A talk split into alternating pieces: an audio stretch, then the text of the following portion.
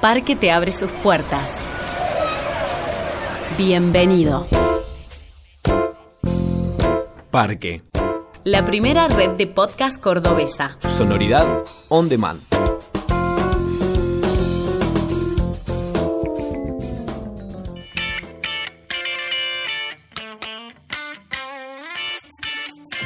Disco Eterno. Músicos de Córdoba. Diálogos en primera persona. Amigos, bienvenidos a un nuevo capítulo de Disco Eterno. Estamos transmitiendo desde los estudios de Radio Leaf, que nos prestan sus espacios tan hermosos para que hagamos esto. Eh, somos parte de Parque, la primera red de podcast de Córdoba.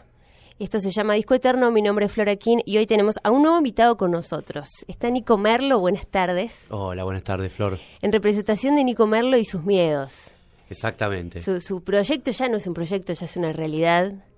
Así que saludamos a todos los que nos estén eligiendo escuchar porque esto queda así como en el aire de la web y cada uno accede cuando tiene ganas y cuando tiene tiempo y cuando está dispuesto a escuchar una conversación hoy con un artista que eh, está recién surgiendo, es de- recién comentábamos de dónde viene esta escena, decíamos es el lado B del under de la escena de, de Córdoba, porque son, hay bandas que ya, ya son reconocidas, que ya, están, tienen claro, su están toque. creciendo. Y vos con, por ahí uno siendo solo, eligiendo su banda y tocando, tiene, tiene sus tiempos y tiene sus modos. Eh, Nico Merlo y sus miedos, ¿de dónde viene? ¿De dónde surge? ¿De dónde surge? ¿De no? dónde nace esa necesidad de tocar tus canciones? Bueno, principalmente nació de, de una cosa incontrolable, de querer generar algo con todo lo que eso genera en, en sentido de, de temores, de dudas, de hasta dónde llegará ese reconocimiento y todas esas cosas que uno parece que están tapadas y uno se larga directamente a tocar y terminan a veces influyendo y hace que uno retrase muchos sueños y cosas que se podrían transformar en realidad con muchísima más velocidad. Tú t- tenés muchos amigos que son músicos y que tienen bandas. ¿Tuvieron algo que ver en, en, en que te largues y que te animes a hacerlo? Sí, por supuesto. Desde muy temprano yo me conocí a Juan, que es de- uno de mis músicos, que él toca también, es el cantante de Nina, que él me impulsó muchísimo a hacerlo.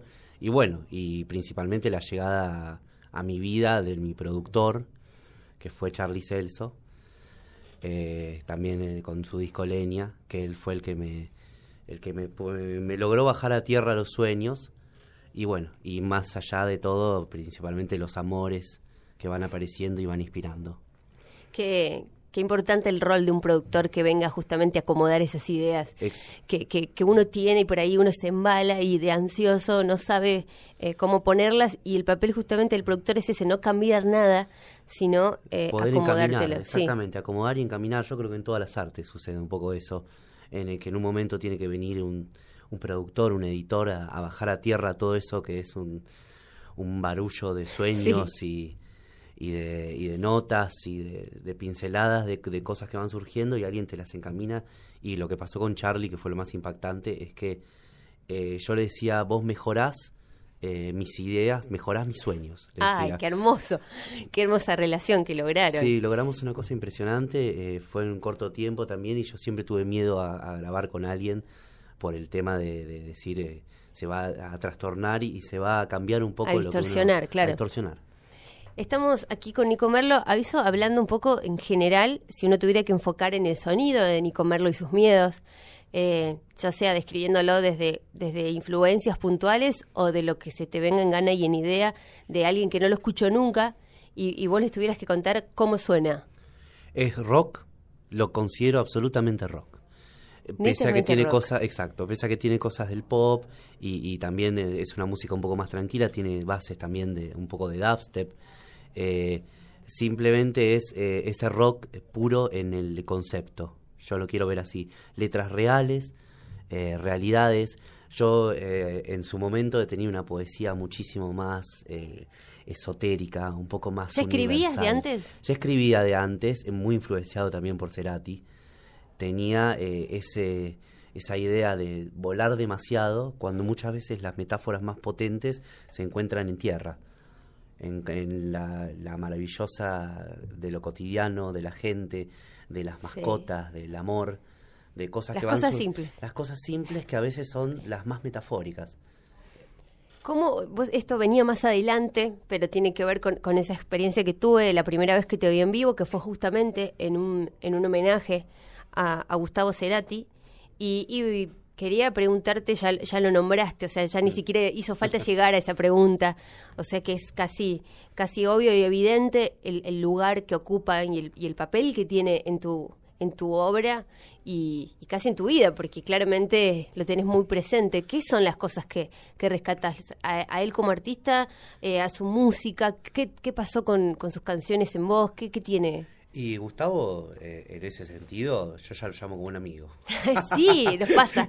a los fanáticos nos pasa que ya Eh, decimos Gustavo. Yo desde chico me encontré directamente eh, que me, me, golpeaba, me golpeaba lo, todo lo que escribía Cerati. No me había pasado con Soda, me había pasado con Gustavo desde Amor Amarillo. Yo sentía una, una potente relación con las letras, eh, me sentía muy identificado y también me, me, fue el que me impulsó a, a agarrar la guitarra y empezar a tocar.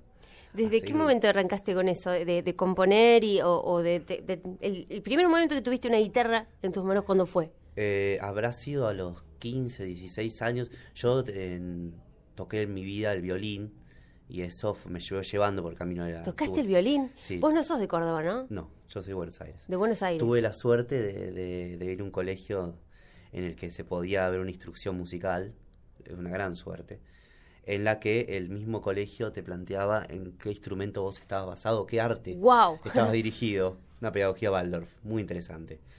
Y, y bueno, eso hizo que, que, yo me fuera conectando con la música desde muy temprano. Pero nunca, siempre como hobby, siempre fue una cosa tomada y en su momento también como tenía clase de violín y yo me quería ir a jugar al fútbol. Eh, por eso agradezco esa presión que ejercí en su momento.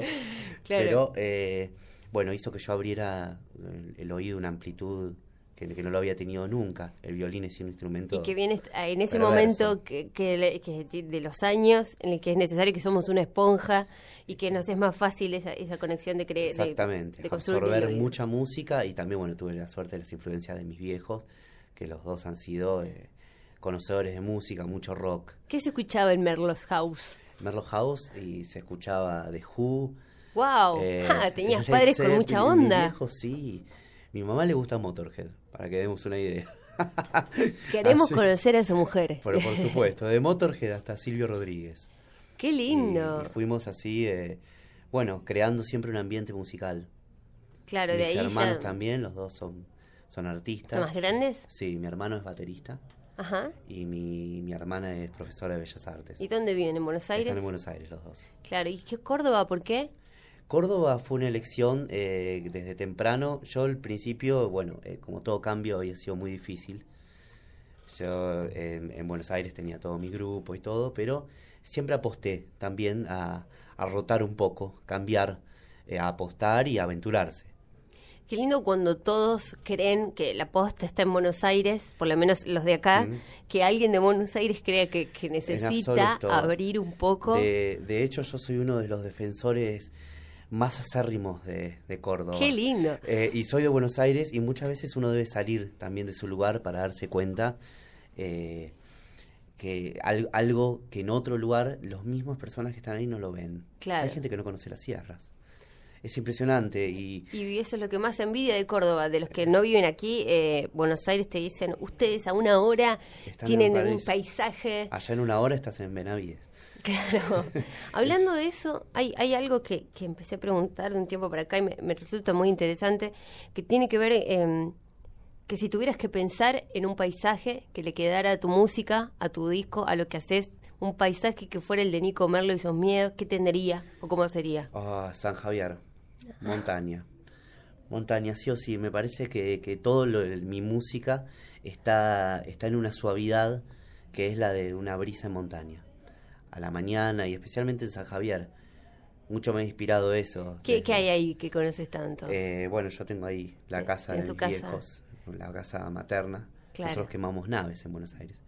Así que venimos acá y, y, tengo las casas en la sierra. Qué hermoso. Y eso es un lugar que ha inspirado esa, esa tranquilidad de, de una rotación de la, de la que es la potencia de Buenos Aires o de inclusive de Córdoba, que Córdoba es un término medio, que sí, es fantástico. Eso. Pero bueno, eso tiene tiene una calidez de cosas que a mí me han generado muchas muchas metáforas. el llamado de mis gatos, a la mañana mi papá regando, el- a la mañana silbando, Claro. eh, ruido a viento, cosas Es- que tal vez en la ciudad un poquito están, están pero están un poquito eh, en mute. Y sí, sí, sí, sí, se pierden entre tanta vorágine. Mm. Eh, volvamos a donde estábamos, que era ese primer momento donde a Nico Merlo se le cae una guitarra en, en sus brazos, en sus manos. ¿Quién fue el responsable y, y qué pasó? Bueno, eso fue eh, Juan Lebrus, fue el, el primero que me dijo, esto está bueno. Pero, ¿quién, que cuando tuviste 15, Ah, ¿cómo llegó tu 15. guitarra? Ahí yo tenía una guitarra en la casa. Estaba y ahí porque tus viejos, En un música. momento, el violín es un instrumento hermoso, pero socialmente es. Un eh, garrón. no podés estar en un, en un fogón con un violín. eh, complicado. Sería increíble, pero no tal vez al nivel que lo tocaba yo. Claro. En- y entonces eh, fue descubriendo la guitarra. Mi profesor de música del colegio fue también un gran impulsor. Y bueno, de a poco yo fui encontrándole, grababa cosas de cassette a cassette en ese momento. Pasaba de un cassette a otro cassette y le ponía un equipo de música y apretaba. jodiendo. No, no, eh, hablo de, Qué arte. de- claro. de la prehistoria en grabación, de cassette a cassette. Y, y fui agregándole cosas. ¿Y quién te enseñó a tocar? Eh, autodidacta. Ah, bien. Perfecto. Fui, agarré y empecé a sacar los temas. Y a, a sacarlo tipo de oído, escuchar algo. y Escuchar tratar- algo y tratar de Ah, sacar, tratar, tratar. Como en todo, es Sí. constancia. Cualquiera que te diga yo no sé cantar, que hay mucha gente que dice yo no sé cantar o canto mal, lo único que hay que decirle es vos no cantás.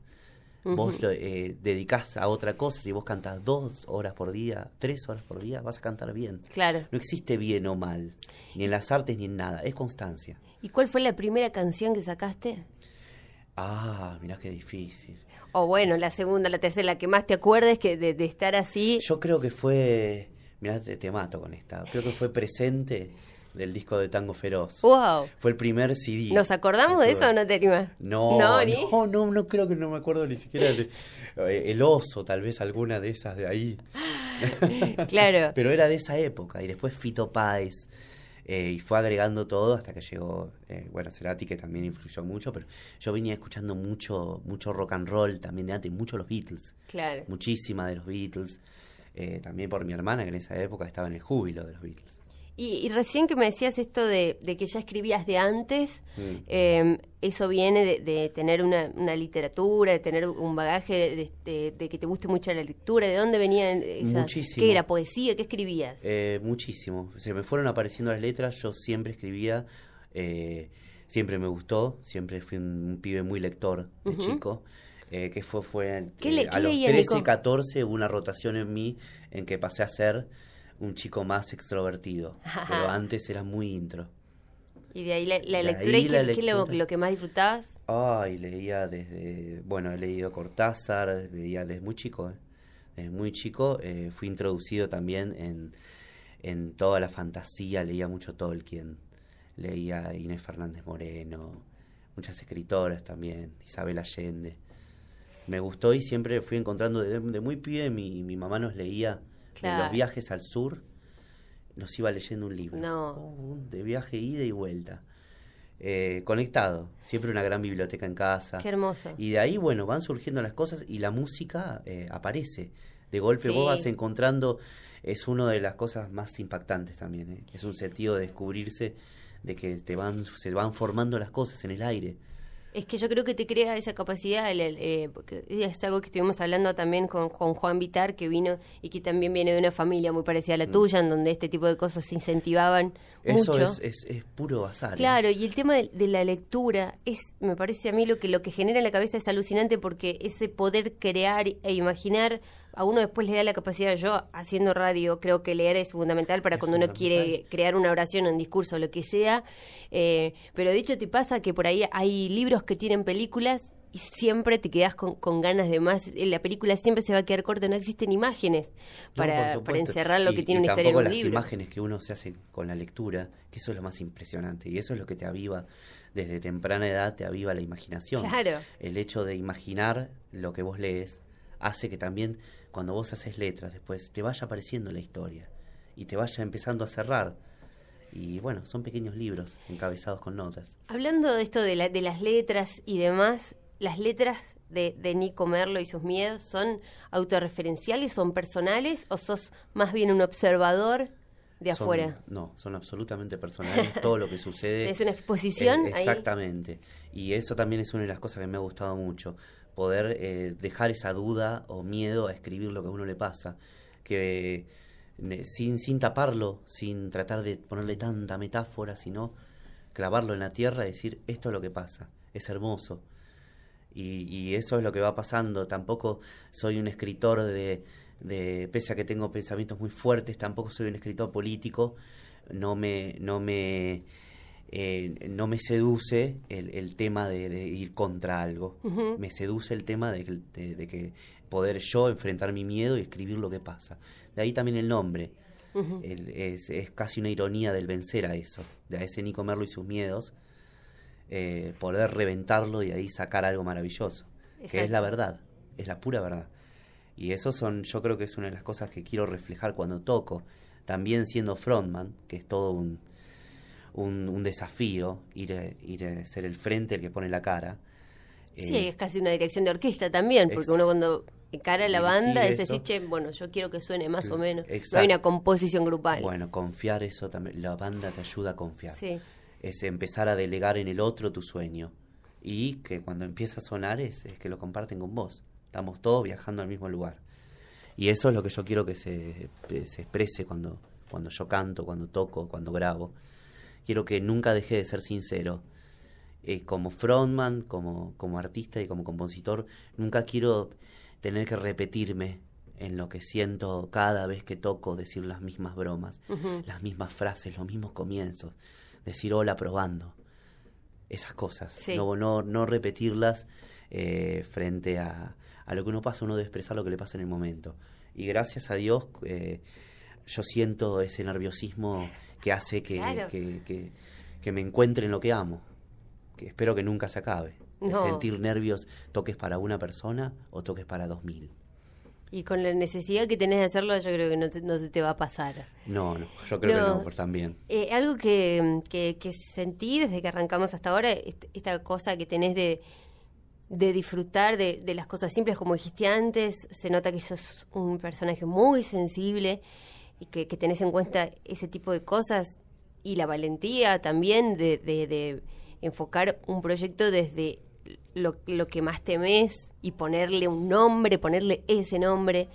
Eh, si yo me pongo a pensar en un día en Nicomerlo, nos metemos hoy, ahora, en un día en Nicomerlo, desde que arrancás hasta que termina, un día de semana, así, tú, con tu ritmo, ¿dónde está ese momento favorito? Ese momento más lindo que vos disfrutás de tu, de tu casa, con tus gatos, lo que sea. ¿Cuál es el momento donde Nico Merlo respira tranquilidad y dice, este, este es mi momento favorito? Eh, yo creo que en la tarde, en la media tarde. Ahí es donde me han aparecido más letras. ¿Sí? En la sensibilidad, sí, de mirar, de, de tener un rayo de sol y, y todo eso después se traduce un poquito a, lo- a lo que sigue, que es la noche. No soy tan de la mañana, Claro. pese a que me encantan las mañanas. Eh, soy más despierto a, a media tarde y también soy un, un chico muy activo en ese sentido. Y me aparece y escribo y, y al mismo tiempo teniendo mi- mis bajones de escritura que pasa y uno tra- trata de presionar y es peor todavía. Eh, Sí, no, no, no En general soy un convencido de que, de que la magia te, te llega trabajando, sí o sí. Uno tiene que agarrar la guitarra, agarrar el micrófono todos los días, sentarse y ponerse a ver qué sale, pero sentarse.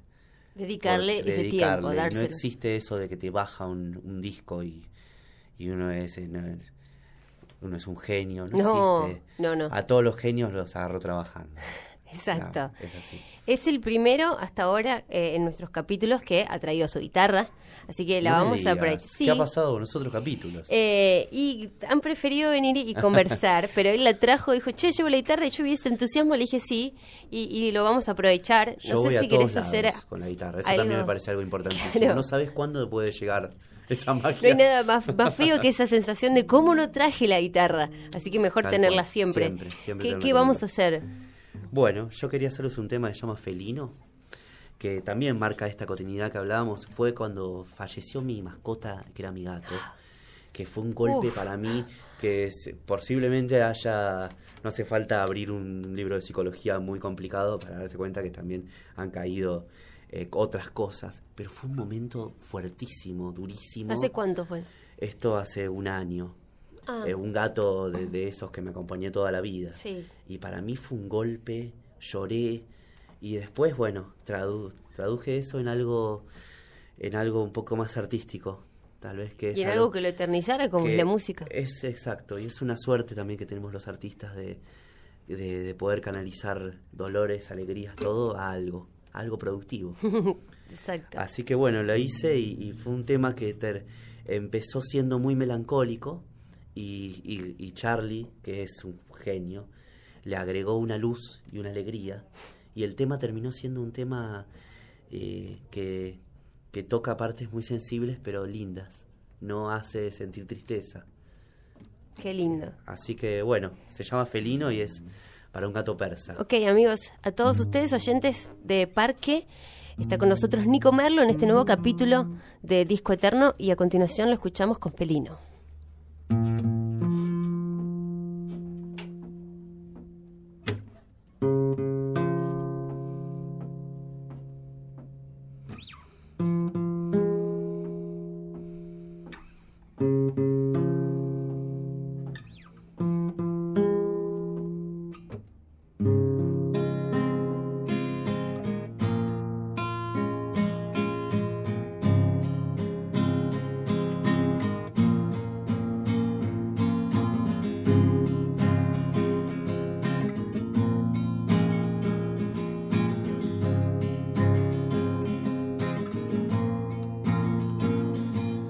Si fuera por un día tu mirada indescifrable, exactamente haría lo que haces. Venís pidiendo siempre la comida, enojado, trasnochado y malandrín. Sabes que sos el preferido siempre de las pibas y eso se hace maldición. Tantas veces hubo que pasarte por los ojos un pedazo de algodón. Y hoy elijo describirte feliz en el sillón.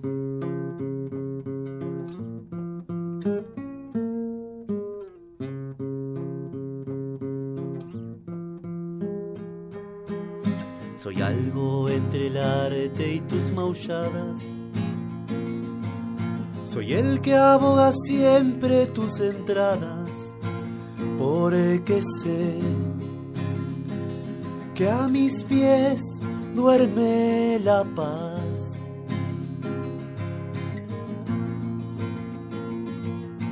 Siempre a cualquier hora impones tus mandamientos, ya sabes que sos el rey.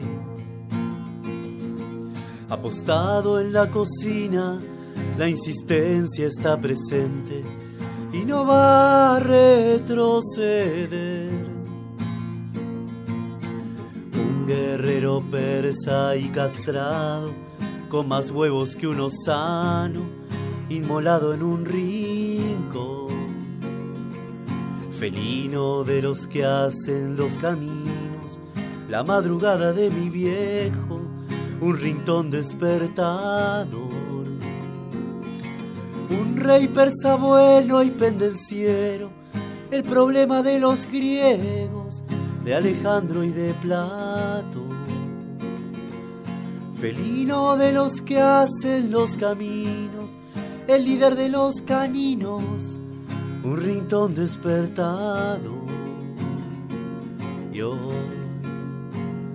elijo describirte, describir a mi amigo que es un felino feliz, feliz en el sillón. ¡Wow! ¡Qué bonita! Qué bonita, tiene palabras muy puntuales que la transforman en esa, en esa sensación que no es tristeza, sino que, que es extrañar a alguien de una manera muy linda y dándole todo ese lugar desde la admiración, que se ganó. Desde la admiración. Sí, sí. Yo creo que es importante hablar de cosas que...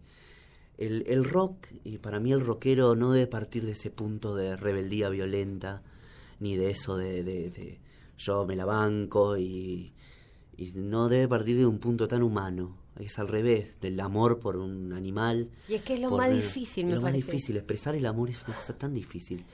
¿Viste? La gente tiene, tiene mucho miedo, mucho orgullo. Y, por eso esa exposición, lo que decíamos antes que tienen tus canciones, eh, y, que hasta es en un punto contradictorio, ni comerle sus miedos, y hay una exposición tuya completa, personal, íntima, eh, entonces jugás con las dos cosas. Exactamente, ahí y, donde y es muy difícil. Es muy difícil y, y yo lucho también con eso todos lo hacemos y, bueno, eh, en esta época donde no hay una armadura y un escudo para, mm. para mostrar valentía, yo creo que la valentía está en reconocer, en saber cuáles son eh, los miedos de uno, no negarlos, afrontarlos, exponerlos y de ahí aparece el amor. Exacto, la falta de miedo. estás pensando en el mismo resultado de todo lo que estabas diciendo. Hablando de, de todo esto, eh, ¿Cuáles son esos primeros miedos que aparecieron en este material, en lo primero que ya tenés? Ah, terrores. terrores, eh, los primeros que aparecieron fue eh, esto no, no es lo mío. Ah, Primero que todo aparece, no, no, esto no es lo mío. O de, estoy desafinando o, o estoy hartando a los demás. este, aparece de todo. Y a veces las respuestas, inclusive que da la gente, pasa a uno a tomarlos como como que son amigos, que me lo están diciendo porque me quieren.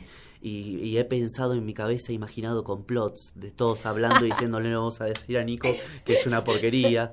Eh, ha pasado en, eternas paranoias. Sos tremendo. Esas ideas así tenés que escribir libro de cuentos.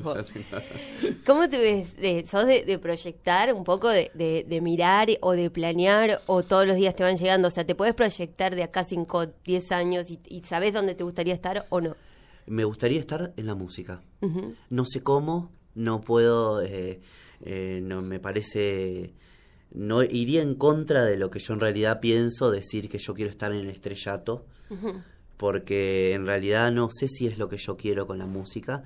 Eh, siempre es agradable exponer lo que uno hace, sea en el medio que sea, pero me veo más exitoso tal vez en en seguir mirando a mis amigos y queriendo hacer las mismas cosas, hacer las mismas hacia seguir para adelante, siempre para adelante. No hay una ambición así de eh, Yo no puedo decir quiero estar eh, eh, con un staff y, tocando en, en, en el Lollapalooza porque sería también ponerse objetivos que, que son, son de demasiada presión y la presión debe estar en otros lados, en crecer como músico.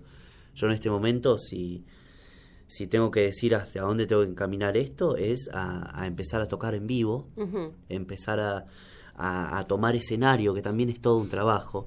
No es solamente el hecho de yo subo y toco y eso, sino es el mentalizarse que uno está para el otro y, para uno como, como nunca, y para tu banda, y también eh, empezar a trabajar del asunto, que es lo que uno también le complica decir, yo quiero vivir de esto, es una cosa muy clara el decir a uno mismo, que es lo más difícil, después lo demás se soluciona, pero a uno mismo decir, yo quiero ser músico, a plantearse eso cada mañana, es una cosa que requiere mucho trabajo por muchas cosas, además de toda la imposición que ponen de que son cuatro carreras o cuatro cosas y si no las demás olvídate de conseguir un mango. No, por eso aparte le da una presión a lo que uno está haciendo. Exactamente, entonces uno debe levantarse y desde el del mismo amor, del mismo trabajo, decir yo quiero ser esto mm.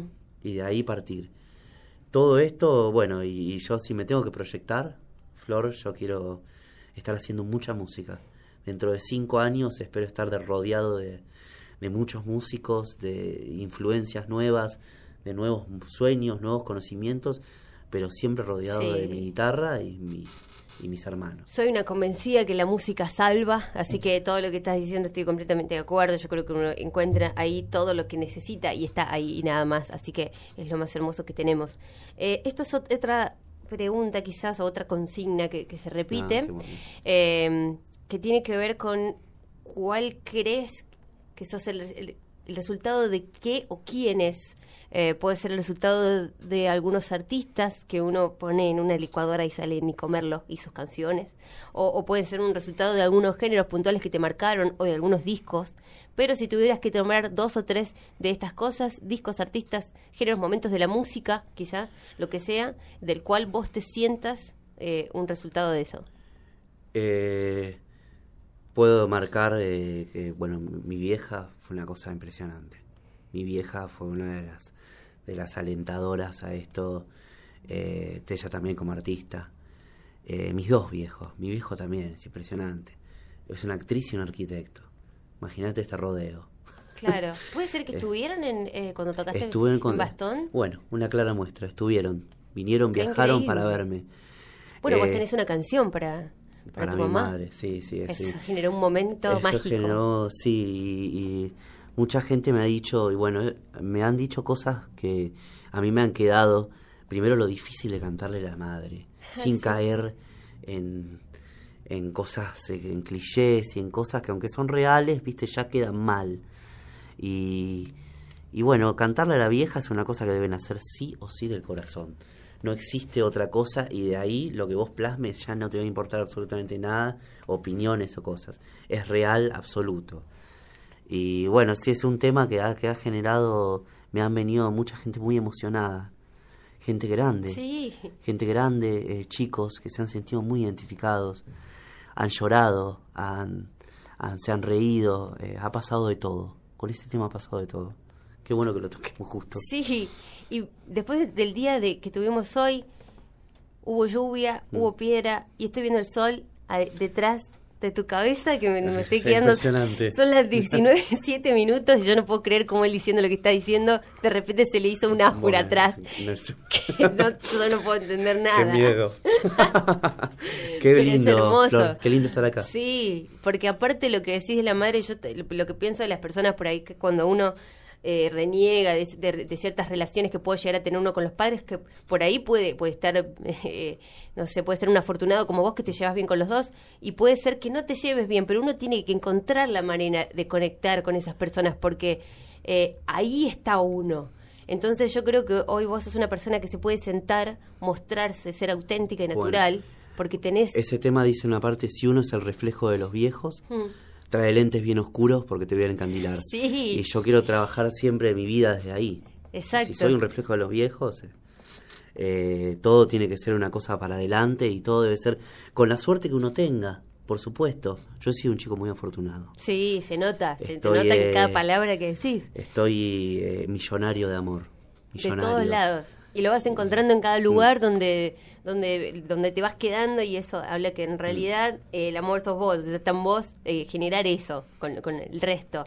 Sos una persona muy respetuosa, sos una, una persona que escucha y por eso te ganas los amigos que tenés. Así que... Y estoy eh, feliz. Sí, se nota. Eso es importante, Y, y- y saber va a venir cosas feliz. muy interesantes con, con tus canciones. Hablando de música, ¿qué fue la última, ¿cuál fue la última canción que escuchaste hoy antes de venir para acá? Si te acordás.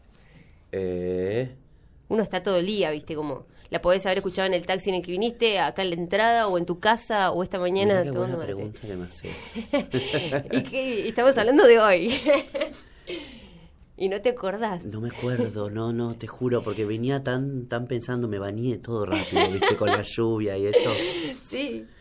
Eh, es que habíamos, eh, justo ayer con un tema, eh, habíamos hecho con un amigo, que Ajá. vamos a tocar una cosa y, y ven- y venía cantándolo Ah, mira, ¿con quién? con, con Dandy. Los Dandy, que ¿Los es una Dandy? formación que Sí. yo estoy, estoy tocando también y, ve- y veníamos viendo un tema tranquilo. No me lo acuerdo ahora. Claro, pero estaban trabajando en venía- eso. Y venía repitiendo la letra, Claro. venía ¿Y repitiendo que una fuiste parte de esa composición, digamos? Claro. ¿Tuya la letra? Eh, no, no, no. Es, eh, la hicimos entre todos, pero hay un estribillo. Eso es algo que no contamos también, que, que sos parte hoy Mm. de la agrupación de los de los Dandy Glam. ¿Cómo, ¿Cómo va eso? ¿Cómo te sentís Eh, ahí? muy lindo, me encanta. Son no solo mis amigos, sino que también son, son excelentes músicos. Excelentes músicos y, y bueno, también eh, necesitaba un impulso. eh, que, que, ah, que se movieran las cosas. A veces uno musicalmente y en los proyectos necesita que las cosas se muevan, que pase algo, que caigan integrantes nuevos, que, que haya una explosión, que, que vuelva a remover las cosas. No, y aparte ponerte en otro lugar, ya no tanto de frontman, sino como Ah, eso es una cosa que te sirve- relaja un poco y te puedes relaja. agarrar lo tuyo desde otro lugar. te enseña también a, a derribar egos y cosas que, que arruinan las cosas lindas como la música. Uno aprende en ponerse también en la parte más matemática que tiene la música, de las partes, Sí. de las notas, de, lo- de las subidas y las bajadas, de los volúmenes, de todo. Empezás a entenderte como banda. Y bueno, eso es lo que hace una banda, si no uno sigue solista. claro. Nico, ya con esto para, para ir cerrando y te libero, eh, ¿te consideras un obsesionado de qué? Eh, de la música, Sí. absoluto. Me La levanto necesitas. y la necesito y me siento eh, oscurísimo cuando tengo un día que así no, no escuché o, o- o que no encontré algo nuevo o algo. Y me encuentro también mucho en mis amigos. Ahí me, me hallo. Me hallo muchísimo entre, entre hermanos. Y, y bueno, con el amor de mi vida que es Meli también. Que es importante decirlo porque también fue un, un boom de explosión de luz a lo mío. Y, y bueno, nunca me he sentido igual en mi vida. Eh, que el otro te, te dé ese lugar también para, para generarle lo mismo. Es, es muy Por supuesto, lindo. es recíproco. Y lo, de- no lo de había la pasado. música, de, de- de ser un obsesionado, es hermoso, eh, como uno puede controlar todo eso. A veces uno necesita sufrir algo o, o, decís, estoy oscuro, hoy estoy oscuro, Hoy estoy y me la voy a bancar todo el día hasta exacto. llevar al final ese sentimiento, la hacia música. algo. Está. Sí, y hacia algo. Lo puedes llevar hacia algo. Claro, eso. reventalo y después sí, sentite contento poniendo otra cosa. A mí me gusta esa funcionalidad que le da uno a ciertas canciones o artistas o discos que, que ya los tenés como como quien tiene, no sé, como quien tiene un remedio, quien tiene pastillas. Tiene un remedio. Quien sabe que tiene una pastillita para cada cosa, uno por ahí tiene música Claro. para cada cosa. Y el fármaco de los artistas es su arte. Sí, Y es, eh, y es el más salvador. Porque canalizás. El canalizar algo es una cosa que hace que la puedas ver desde otro lado y las cosas terribles pasan a ser de humor. Ah, sí, las totalmente. cosas tal vez de humor pasan a ser cosas más complicadas. Y pasa algo rarísimo y de golpe estás en otro mundo.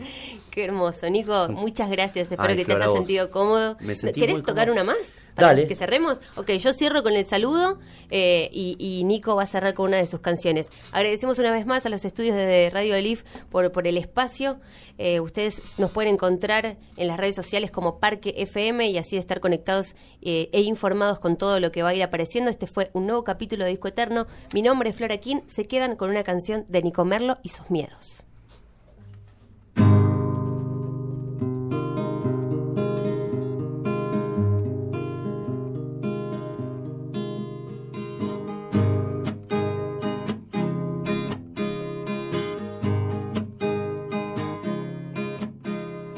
Me gusta imaginarme que soy héroe de algún cómics y te voy a rescatar. Pero no tengo poderes, solo traje un par de guantes, elocuencia y un disfraz. Esquivo los caprichos, las escenas, los delirios, los recuerdos de una amistad. Atraso todo lo que me retrase. Quiero estar a donde estás. Y yo sé que a vos te gustaría llamarte Margarita. Así que yo, así te voy a llamar. Yo sé que vos te imaginas tocándote con chicas. Así que yo traje vestidos, tacos y un labial.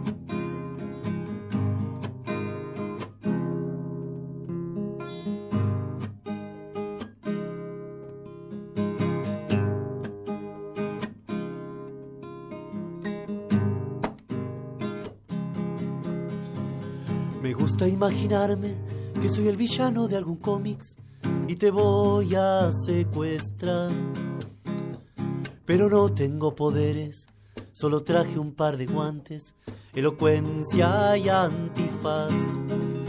El de llanero solitario, salgo siempre a los disparos con Ludmilo y la canción. Que se cambien las propuestas como la bella y la bestia, que rescate seas vos.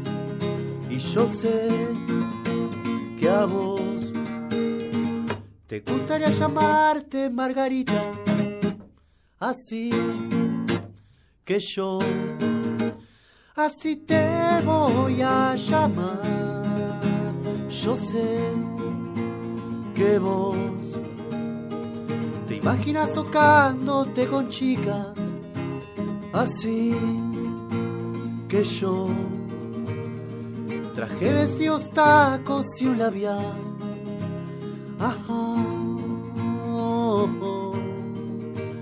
ajá.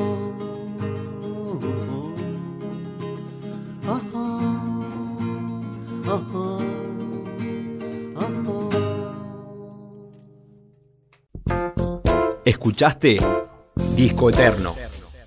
Podés escuchar más episodios en parquefm.com y en todas nuestras redes sociales.